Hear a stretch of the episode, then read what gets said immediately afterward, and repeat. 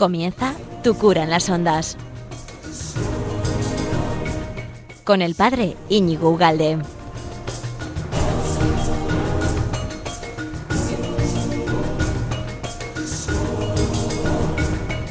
Muy buenos días, amigo de Radio María. Bienvenido a este nuevo programa de Tu cura en las ondas, aquí en este bonito jueves, en el que estamos a puntito ya de comenzar el curso, a, comenzar, bueno, de hecho, lo que hacemos es descansar para trabajar, ¿no? Esa es la idea. el fin no es trabajamos para descansar y darnos unas vacaciones, sino necesitamos un poco desconectar, necesitamos un poco retomar ciertas fuerzas, eh, digamos, dedicándonos a otras labores para luego empezar con fuerza a las nuestras, ¿no? Después de haber quizá pensado, observado cómo hacen otros o cómo hacen, bueno, ¿no? Eh, nos dedicamos a mirar, a ver cómo mejoran, cómo hacen, etcétera, y así lo podemos aplicar todo a nuestra vida cotidiana, a nuestro trabajo, a nuestra profesión, a lo que sea. Bueno, al menos eso es lo que yo hago, ¿eh? eh en fin, me dedico al copy-paste, a copiar, a copiar a todo el mundo. Bueno, pues hoy te traigo un programa que espero que lo disfrutes tanto, tanto como yo, ¿vale? La idea sería, lo que querría transmitir es la novedad de la, de la última cena. Es decir, cómo, qué es lo que ven los apóstoles de esa última cena, que era una celebración judía, qué es lo que les llama poderosamente la atención de lo que hace Jesús y por tanto van a entender perfectamente el nuevo significado que está dando Jesús a la última cena. Para eso vamos a intentar, te voy a intentar explicar someramente eh, lo que es una Pascua judía y, digamos, las, la novedad que incluye Jesús en esas celebraciones y que les, les parece un nova más, les parece absolutamente apabullante y novedoso del todo lo que hace Jesús en esa celebración. Bueno, pues venga, vamos allá.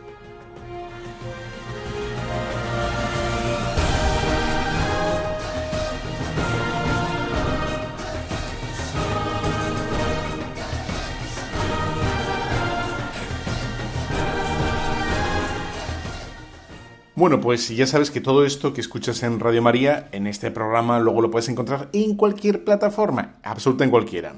Evox, Spotify, Telegram, Facebook, Instagram, la página web de Radio María que la conoces a la perfección y que luego gracias a la tecnología puedes hacer todo lo que te la gana. Lo puedes descargar, lo puedes reenviar, puedes enviarnos sugerencias, puedes escucharlo a la hora que te dé la gana, cuando estás cocinando un gazpacho maravilloso. El mundo no conoce el gazpacho. ¿eh? Me he dado cuenta que el mundo en general no conoce el gazpacho, ellos se lo pierden. Vamos, porque es un... Vamos, tomar algo caliente en verano es, es de suicidio. Pero allá ellos, nosotros lo hemos intentado, pero no han querido, pues, pues ¿qué vamos a hacer? Bueno, te contaba al principio, ¿no? Un poquito de qué va este programa. Que querría un poco, primero, sumergirnos en la última cena, entender cómo es la última cena, es decir, la primera misa, y, ver qué es efectivamente qué tocó Jesús, qué, cuatro palos, por decirlo de alguna manera, ¿no? ¿Cuáles fueron esos cambios mm, sutiles y no tan sutiles que, hizo Jesús y, que removió las entrañas de, los apóstoles, ¿no? Sabemos, por, decir, ¿no? Eh, por, entrar un poco ya en harina, que cuando los, judíos celebraban la, bueno, la Pascua, la Pascua es esa, celebración, la Pascua es esa cena, esa cena que nosotros le llamamos la última cena. Pero realmente lo que estaban haciendo los, apóstoles era eh, una Pascua judía. La Pascua judía que se remite, se remite siglos y siglos atrás, que celebraban la salida del pueblo de Israel de Egipto. Egipto estaba esclavizado por, por el faraón en Egipto, y entonces, después de varias intentonas de, que les dejaran salir, de que les dejaran en libertad a través de Moisés, eh, pues sufrieron la negativa absoluta del faraón. Bueno, recibieron las plagas famosas, las, siete plagas, y, la última oportunidad que dijo Moisés al faraón, eh, bajo la advertencia de la última plaga. Una última plaga que, que iba a ser la muerte de los primogénitos, de todos los primogénitos, de todos los primogénitos, niños, animales, todo, absolutamente, si el faraón no les dejaba salir de Egipto. Cuestión, que, mm, que sabes perfectamente, ¿no? Que mm, para, mm, para, librar, para librarles de la muerte de la primogenitura al pueblo de Israel, Dios, Yahvé, le dice a Moisés que tenían que hacer una celebración. Una celebración en sus casas. La celebración de sus casas tenía que ser, tenían que sacrificar un cordero y comerlo enterito, ¿vale? Entre toda la familia. Si la familia era muy pequeña, se tenía que juntar con otra, con otra familia. Luego, tenían que comer pan sin fermentar, y luego tenían que eh, manchar de sangre, los judíos, eh, tenían que manchar de, con la sangre de este cordero las jambas y el dintel. Las jambas son las, digamos, la entrada de la, puerta, digamos, las, en la derecha y la izquierda y la parte de arriba de la puerta. Tenían que cubrir con la sangre, que era eh, previamente recolectada, que era, digamos, almacenada en unas vasijas, propiamente eran unos cálices, ¿vale? Eh, pues unos cálices. Bueno, aquí ya ves que en esta celebración, en este mandato de Yahvé al pueblo, de Israel para que se libre de, esa matanza, eh, entran ya conceptos que te suenan. Entra el concepto de un cordero, de la sangre derramada del cordero y que tienen que, comer absolutamente todo el cordero. ¿eh? Y mm, hay unas copas en las que se recoja esa sangre y el pan sin fermentar. Todo esto claramente ya te suena. Y estás haciendo relaciones con la Eucaristía. Pero no te vayas tan rápido a la Eucaristía. De momento estamos en el Antiguo Testamento, en ese primerísimo mandato de Yahvé ¿eh? de que tienen que celebrar la Pascua, es decir, la Pascua es que Dios que pasa delante de ellos, y los que hayan celebrado esta Pascua, los que hayan hecho lo que Dios ha pedido, pues se librarán de que en, en sus familias el primogénito muera. Efectivamente, los egipcios, como no tienen fe, no van a celebrar la Pascua y por lo tanto morirán todos los primogénitos, incluido el primogénito del faraón, el hijo del faraón. Esto les dará, por tanto, la libertad. Si te parece, lo que vamos a hacer es leer esto que te lo he resumido mal y pronto eh, de las mismas escrituras, en el Éxodo 12. Y dice así, Este mes será para vosotros el comienzo de los meses, será el primero de los meses del año. Hablad a toda la comunidad de Israel y decid, el día 10 de este mes, de este mes, tomará cada uno para sí una res de ganado menor por familia, una res de ganado menor por casa. El animal será sin defecto, macho y de un año. Lo escogeréis de entre los corderos y los cabritos y lo guardaréis hasta el día 14 de cada mes. Esa es como la... Así comienza el éxodo. Y un poquito más adelante dice así. Id en busca de reses menores para vuestras familias e inmoladla en la Pascua.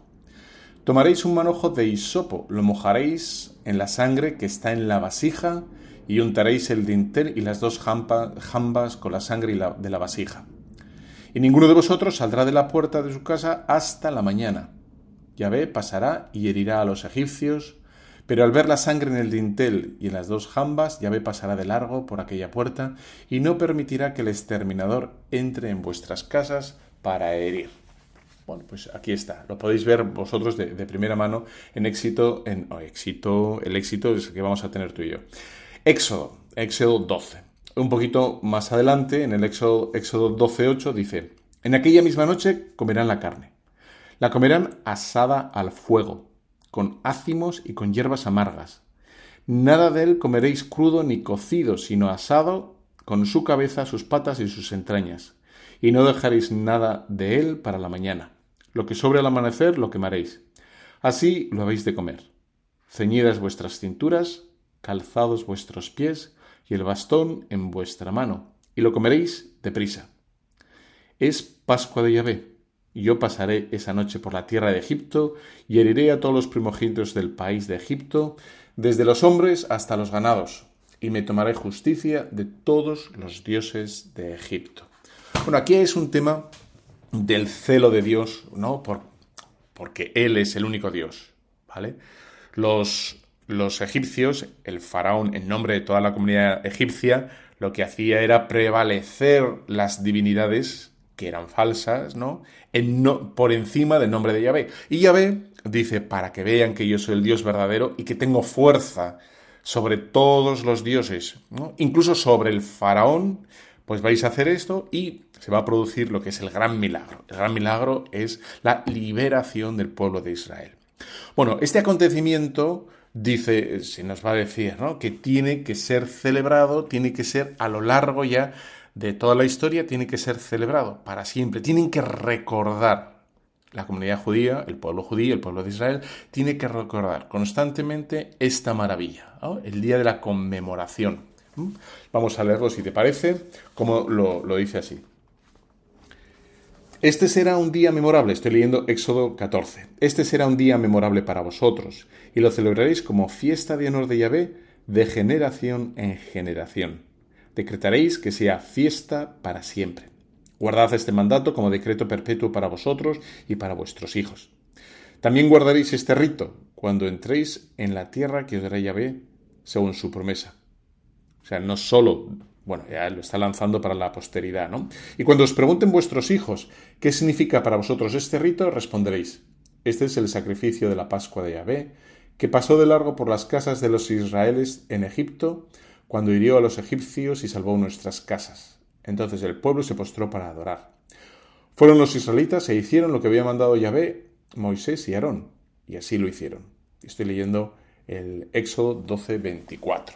Y aquí está, como ves, como el inicio, aquí se diría el kick-off, ¿no? el comienzo, el despegue, eh, el diseño primero de, esta mayoría, hoy de esta, de esta celebración que es la Pascua. Como ves, estás viendo paralelismos, ¿no? Pero aún así, aún así, eh, no vamos a ir muy, vamos a ir despacito. ¿no? Entonces, ¿cómo se celebra, cómo se celebra esa Pascua? Lo primero que había que hacer era, en el templo, había que degollar al cordero. Por lo tanto, ya vemos aquí también otra relación, ¿no? El cordero no se podía degollar en cualquier sitio, se tenía que degollar de una forma ritual, no de cualquier manera, en el templo. Y solo ese, ese, mm, digamos, cordero podía ser, digamos, utilizado para la Pascua. Esto efectivamente es lo que lo utilizan los, los musulmanes, que es una, vamos, es un, una copia ¿no? del Antiguo Testamento. Los musulmanes tienen muchas cosas que han cogido del Antiguo Testamento y ya está. Pero bueno, es propio y genuino de, del Antiguo Testamento del pueblo de Israel, ¿no? Bueno, entonces, una vez, una vez que se, se, sacrificaba en el templo, se llevaba para ser, digamos, comido en esta cena pascual, esta cena que aunque le llamamos cena, hay que tener cuidado porque propiamente no es una cena, en el sentido cena, como podríamos decir nosotros, la cena de Navidad, ¿no? O la cena de Nochevieja, me da igual, ¿no? No sería una cena al uso, no sería una cena más, sino es una cena ritual, es una cena celebrativa, es una cena eh, que tiene un teológica, digamos. ¿no? No, no es sin más para, para juntarnos la familia, un cumpleaños o un aniversario, en absoluto. Digo esto porque en muchos sitios, algunas veces, algunos sacerdotes, me parece que subrayan tanto o exclusivamente, únicamente, el tema, digamos, convivial, de que es una cena exclusivamente, que pierde, digamos, el sentido cúltico, de culto, ¿no? De, y porque es principalmente es lo que tiene. Esta, esta cena, como ves, tiene una relación directa, un nexo directo con Yahvé. Luego Jesús va a hablar y lo va a hacer otra cosa que lo vamos a ver, ¿no? Pero de momento, como ves, es una cena que no es una cena al uso. O sea, cuando alguna vez he ido yo en algún sitio y decían, bueno, pues cada uno ahora que pase y que comulgue el solo, Que suba al altar, coja el pan, porque es una cena, ¿no? Lo que pasa es que como somos muchos, no cabemos alrededor del altar, etcétera, y dices, bueno, pues primero no es una mesa, es un altar, segundo, no es una comida, una cena al uso, sino es un lo vamos a ver, ¿no? Ya tiene que ver algo con el sacrificio incluso en el Antiguo Testamento, ¿no? Porque hay un sacrificio por medio, el del cordero, que tiene que ser de Goya y tiene que ser, digamos, destruido por completo. Tiene que ser comido. Y si no es comido, tiene que ser al día siguiente, como hemos visto, quemado, ¿no? Bueno, vamos a hacer una paradita y, vamos a comenzar eh, en, el en el siguiente bloque cómo celebraban los judíos propiamente la Pascua.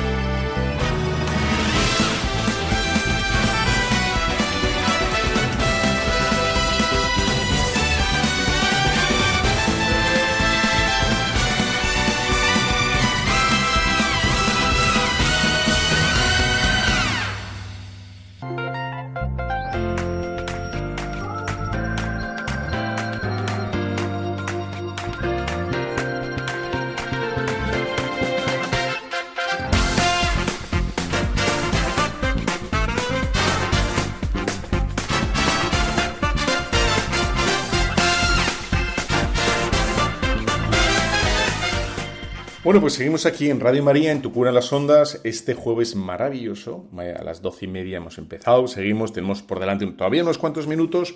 Y todo esto lo puedes enviar, reenviar, reescuchar, te escuchar cuando te dé la gana, ¿no? Y espero que te sea de tu agrado. Entonces, estamos viendo, estamos viendo, digamos, la novedad de Jesús en la última cena. ¿no? ¿Qué es lo que hace Jesús en la última cena? O dicho de otro modo, ¿no? ¿Con qué ojos contemplaron los eh, apóstoles la última cena? Porque los apóstoles eran, por supuesto, eran judíos y entonces celebraban la Pascua. Todo lo que acabamos de decir en el, antes de la, de la, bueno, de la pausa lo vivían los, apóstoles. Y, la última cena va a ser esta, esta Pascua en la que Jesús va a hacer algo distinto. Pero todavía no nos vamos a lanzar a la última cena, ¿vale? Vamos a, intentar ver ahora en este, este rato que tenemos por delante, cómo celebran, cómo celebran los judíos, cómo celebraban los judíos la Pascua, para así entender mejor la novedad, las novedades de Jesús, ¿eh? qué es lo que hace de nuevo, cuáles son, digamos, esas variaciones que hace Jesús en, en la última cena, que, que, le dan un significado nuevo a la Pascua judía, ¿vale? Entonces, em, ¿cómo celebran los judíos? Eh, importante, esto que voy a decir es bastante importante. Quédate con que en la celebración, en esa celebración había como protagonistas, como protagonistas, como ves el cordero, el pan ácimo y había, atención aquí, cuatro cálices, cuatro cálices, ¿vale?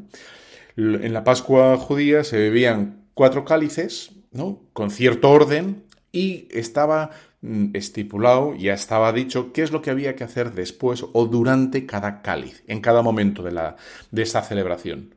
No era sin más juntarte y, bueno, pues que vaya fluyendo todo, sino que había un orden, ahora se diría un protocolo, ¿no? Podríamos decir unas rúbricas, eh, quizá, ¿no?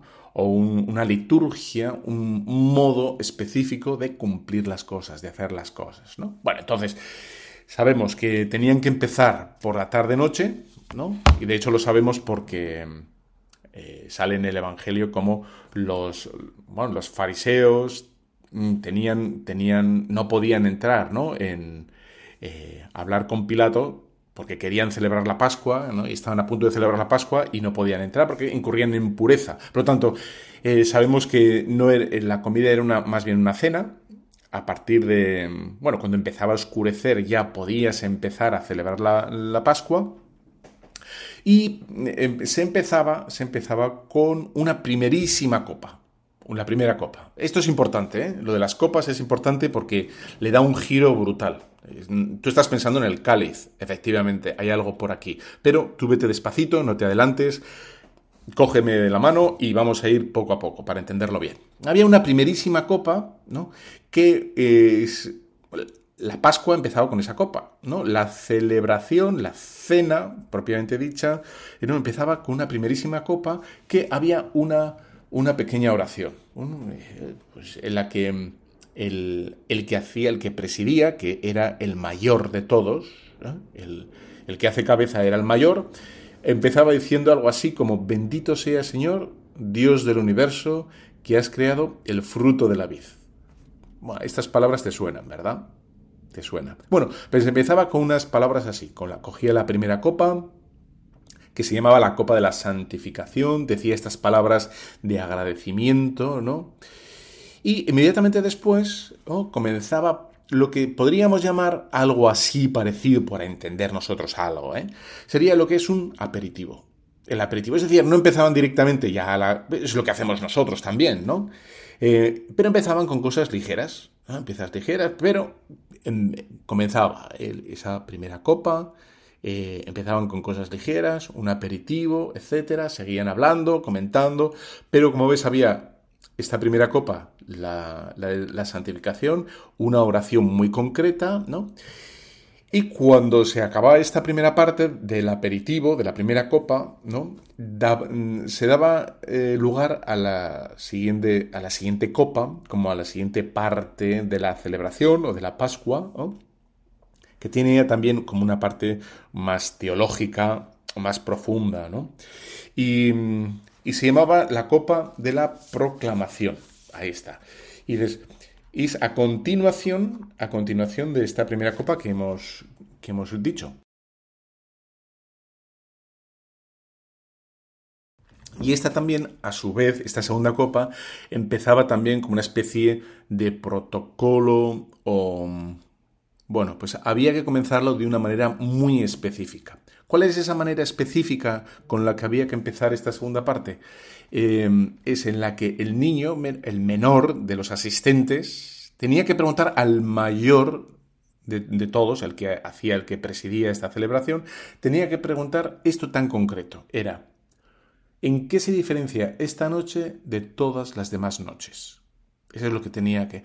Entonces, esta pregunta del niño daba lugar, ¿no? daba paso a una explicación de por qué estaban celebrando la Pascua. Es decir, de volver a las raíces, de hacer una mirada hacia atrás de todos los beneficios de Yahvé sobre el pueblo de Israel. Y, tenía como es un, carácter marcadamente teológico y, de, y de memoria de hacer memoria de todo lo que había pasado. Y decía así, más o menos, ¿no? Estoy leyendo de, la Mishnah, que son, que son unos libros ¿no? y unas oraciones judías. Decía, ¿en qué se diferencia esta noche de todas las otras noches? En que todas las noches podemos comer pan fermentado y pan ácimo. En esta noche, en cambio, ha de ser todo ácimo en que todas las noches podemos comer carne asada, hervida o cocida, mientras en esta noche solo asada.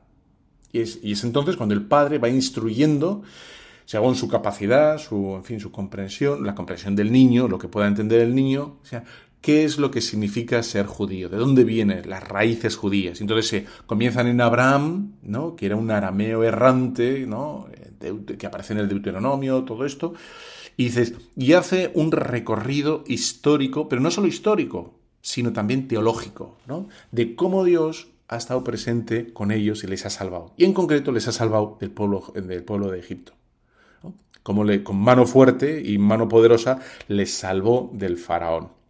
Bueno, y esto tiene que ser, mm, digamos, explicado, explicitado en esta segunda copa, en esta segunda copa, ¿vale? Que esto también te trae reminiscencias, ¿no? Te, trae recuerdos, porque esto se parece muchísimo a nuestro prefacio en la misa, ¿no?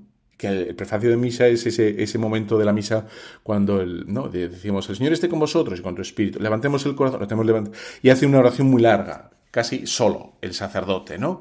Y generalmente hace memoria el sacerdote de algún aspecto de la salvación, de la Virgen María, de los santos, de los mártires, de Cristo, de la humanidad de Cristo, de la Iglesia, y hace esa especie como de recorrido histórico, salvífico, teológico, etc. Bueno, si estás atento en misa, claro, si no, te parece todo. Pero aquí, como ves, hay otro punto de conexión brutal, maravilloso, y vemos que como, bueno, no esa eh, la palabra que, recoge todo es el, cumplimiento de las promesas, ¿no?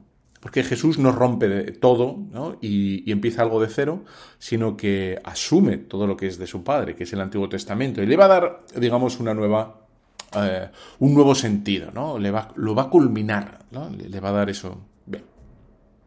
Dicho esto, dicho esto, em, empieza, como es una cosa larga, va, a terminar con una tercera copa. ¿Qué te parece?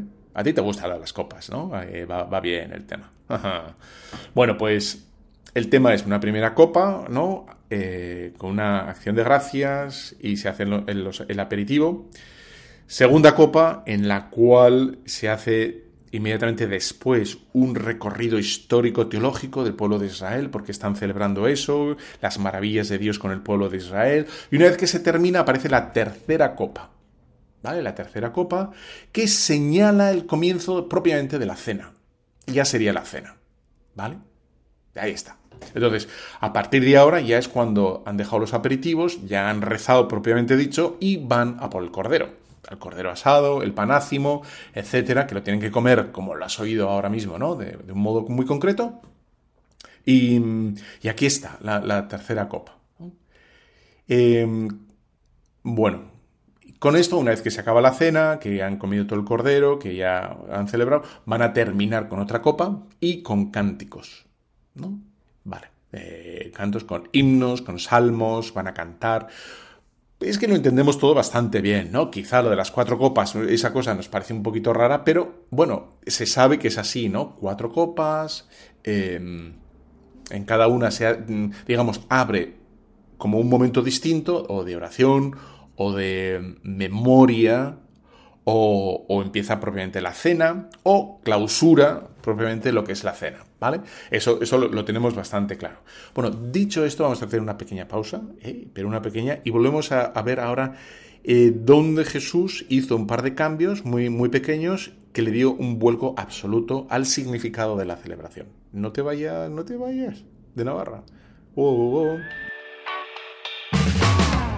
I've been driving to my yesterdays, living life in no particular way.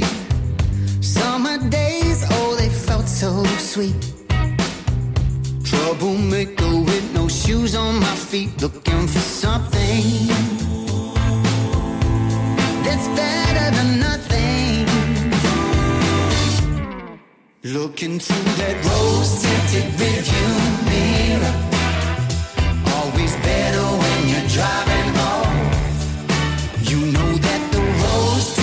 so much clearer till you get back where you started from.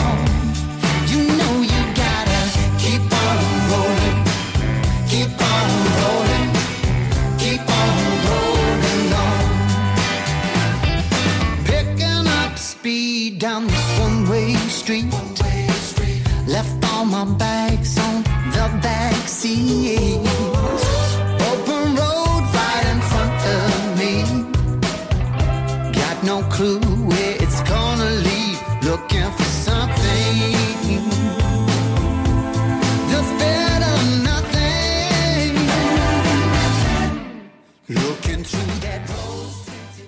Bueno, pues seguimos aquí en Radio María, en Tu Cura las Ondas, en este programa eh, que, quiere, quiere estar contigo un rato, entretenerte, que aprendas, que aprendamos los dos, que luego lo puedes reescuchar, reenviar, eh, yo qué sé, lo que, lo que te da gana, lo que, lo que quieras, ¿no? Y estamos intentando, hoy en particular, estamos intentando eh, abrirnos a la novedad de, Jesús en la última, en, la Pascua judía.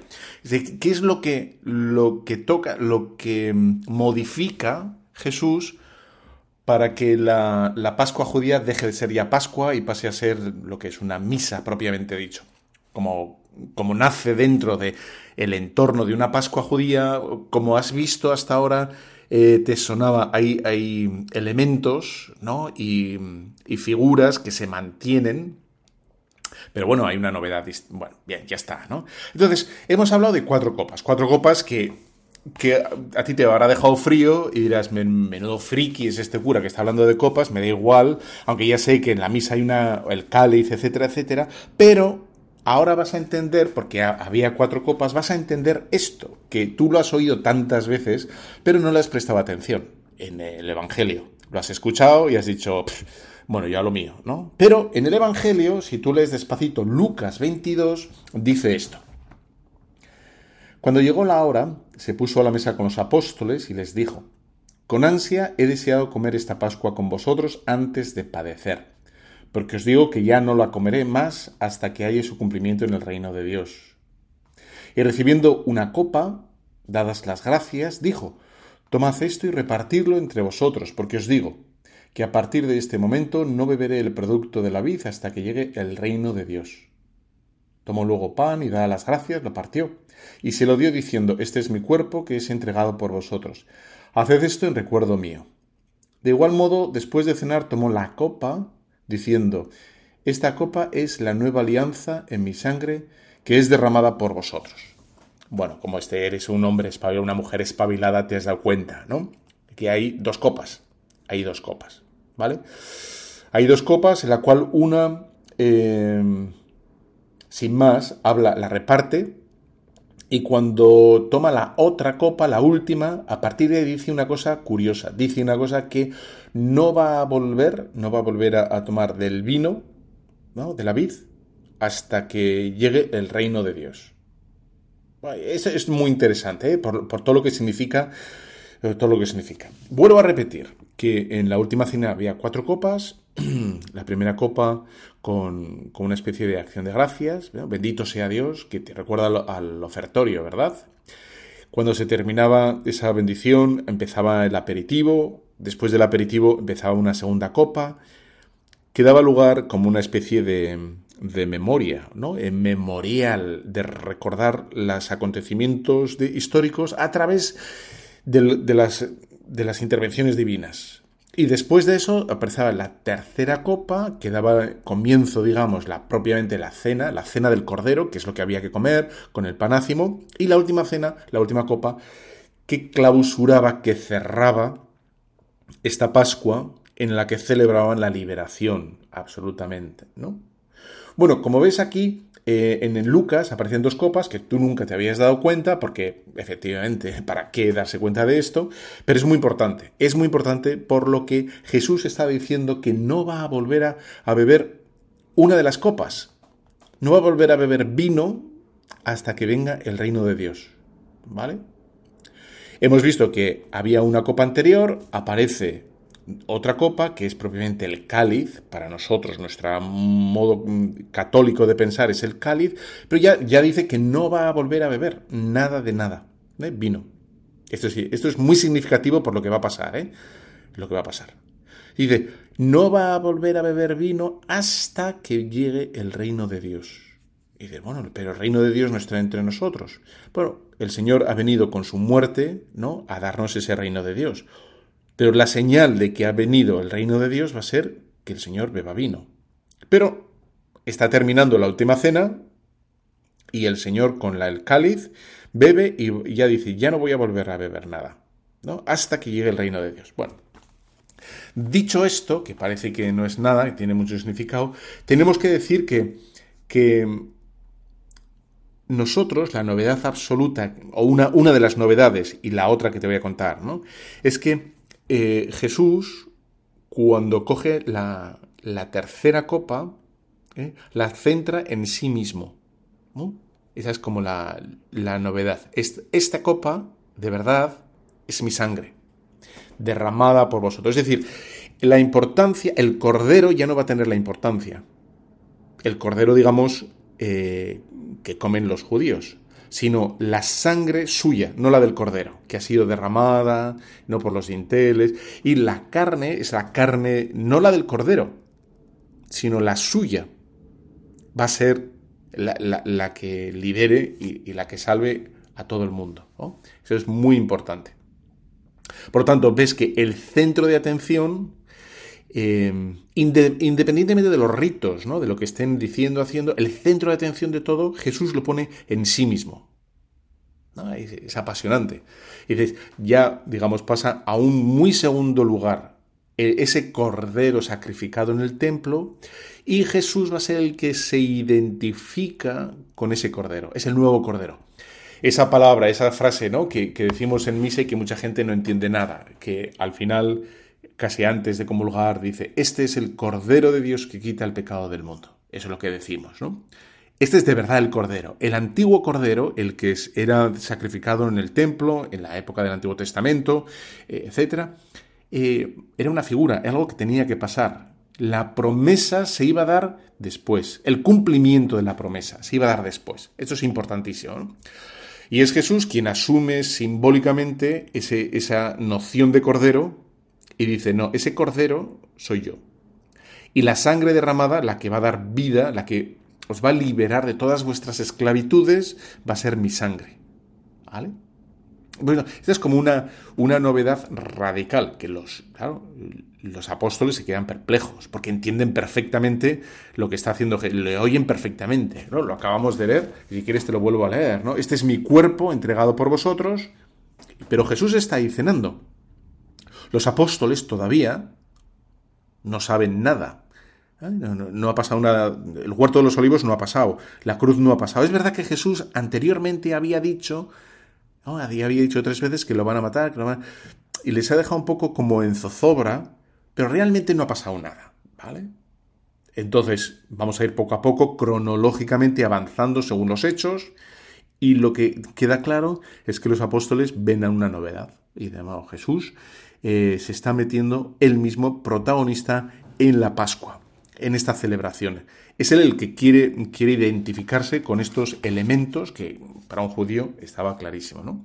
Bueno, dicho esto, entonces, em, la novedad, em, y luego es muy interesante esto que, acabo de leer, que, bueno, que te acabo de decir, ¿no? Que no voy a volver a beber,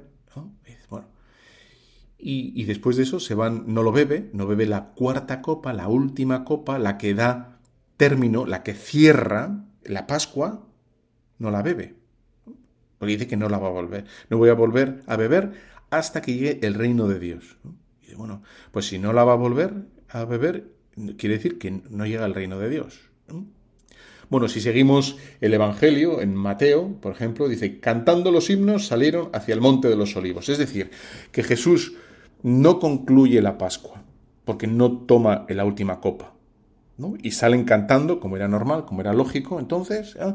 pero sin, y esto es muy importante, sin clausurar la Pascua. No la clausura, no, termina la celebración. ¿eh?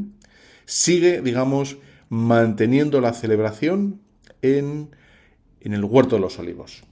¿Vale? Pero esto tiene que ser después de la Pascua. Una pequeña pausa y, y vuelvo ya, ¿eh?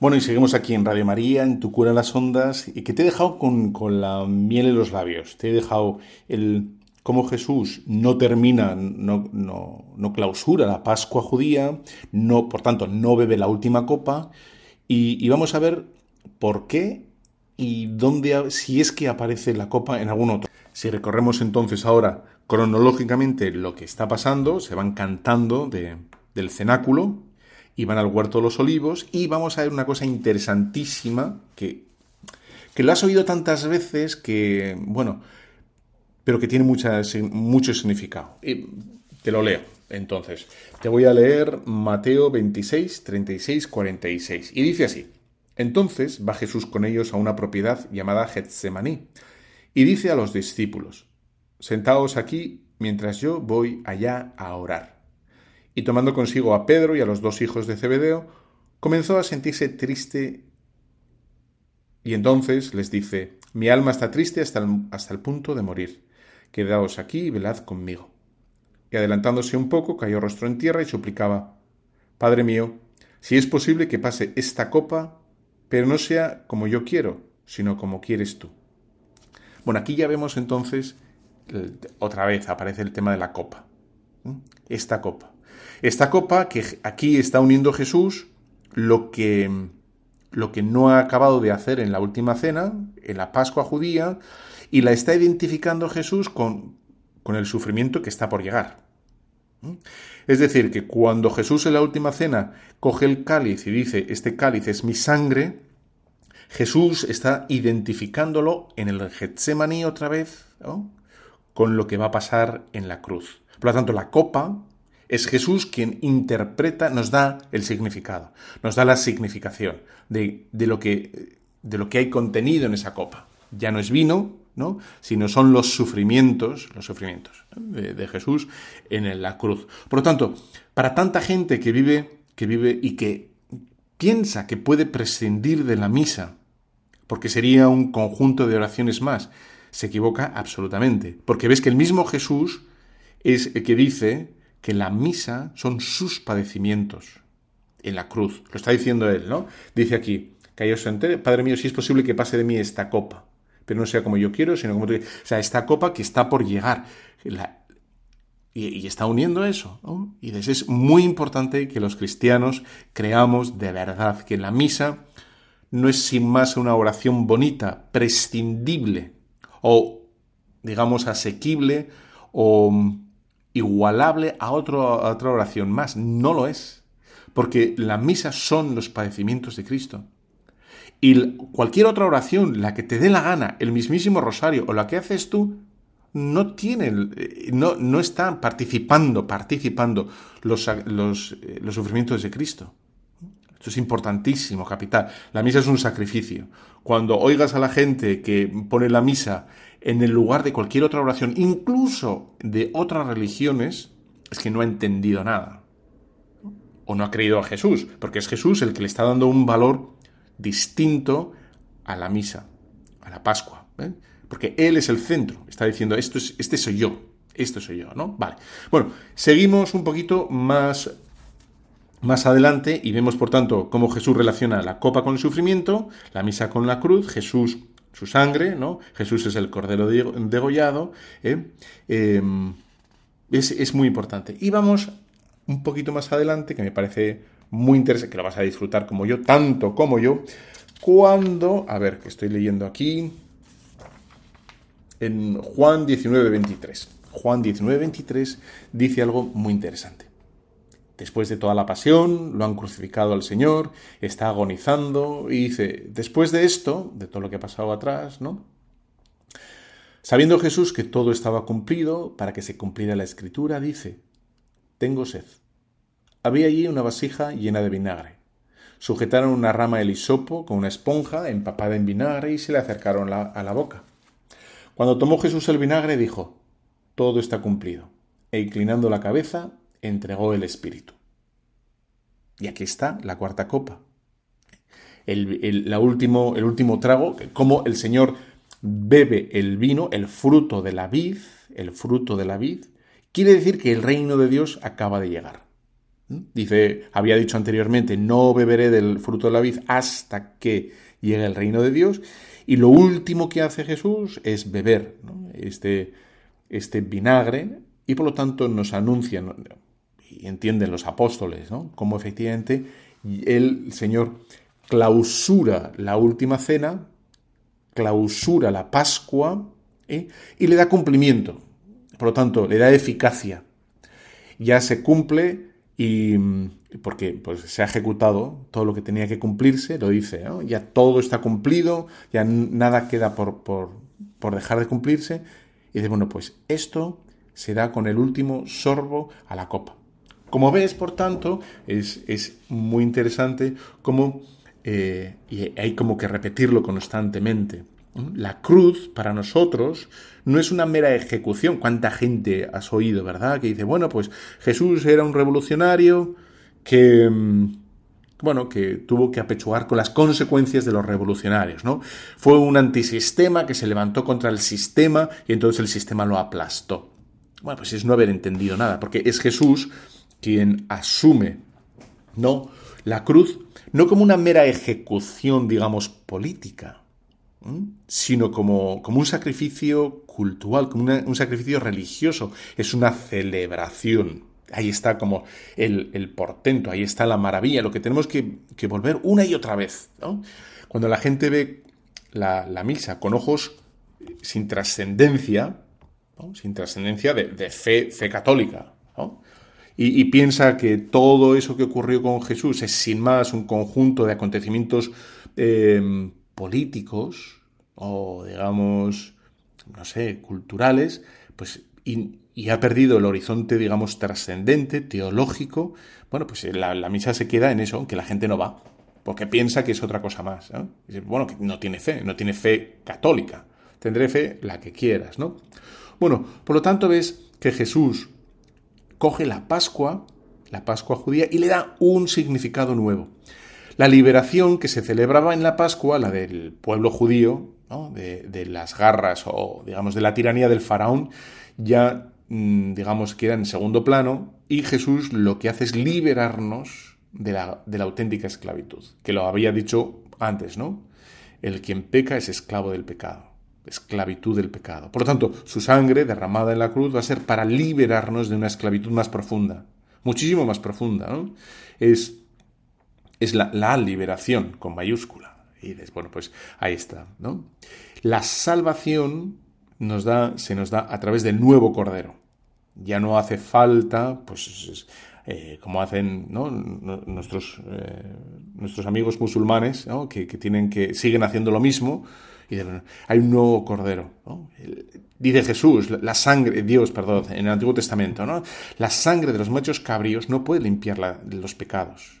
El único que puede limpiar nuestros pecados es Dios. Y es Dios mismo en quien se ofrece absolutamente como sacrificio por nuestros propios pecados y por lo tanto quiere decir que todo tiene un nuevo significado, una nueva fuerza, una nueva eficacia. Es maravilloso, es maravilloso, porque ya no es un conjunto de cosas que hacemos, sino es Dios operando, Dios actuando, Dios participando, Dios protagonista en, esas celebraciones, ¿no? Por lo tanto, hay una carga eh, que tenemos que descubrir cada día en la misa. Tenemos que conseguir ser capaces de no pegarnos, digamos, a lo más material, digamos, a lo más superficial, a lo, mm, a lo menos trascendental, y ser capaces de descubrir el acontecimiento, lo que está ocurriendo, ¿no? que, es, que es eso, que la, nuestra liberación, Dios que derrama, que derrama su sangre por nosotros. ¿no? Bueno, como veis, esta es la, la novedad que ven los, los apóstoles, como Jesús no toma la última copa, la, deja abierta hasta beberla al final del todo, en la cruz. Una vez que llega la cruz, se van a cumplir sus palabras, ¿no? Ya ha llegado el reino de Dios. Por lo tanto, eh, buenas noticias, esto es fantástico, sigue disfrutando, ¿qué quieres que te diga? Eh, viva la vida, así de claro. Y yo te dejo con la bendición de Dios Todopoderoso, Padre, Hijo, Espíritu Santo, descienda sobre cada uno de vosotros pues nada, que nos vemos en breve, no nos vayáis muy lejos. Un fortísimo abrazo para las supereyentes de Radio María. Bye bye.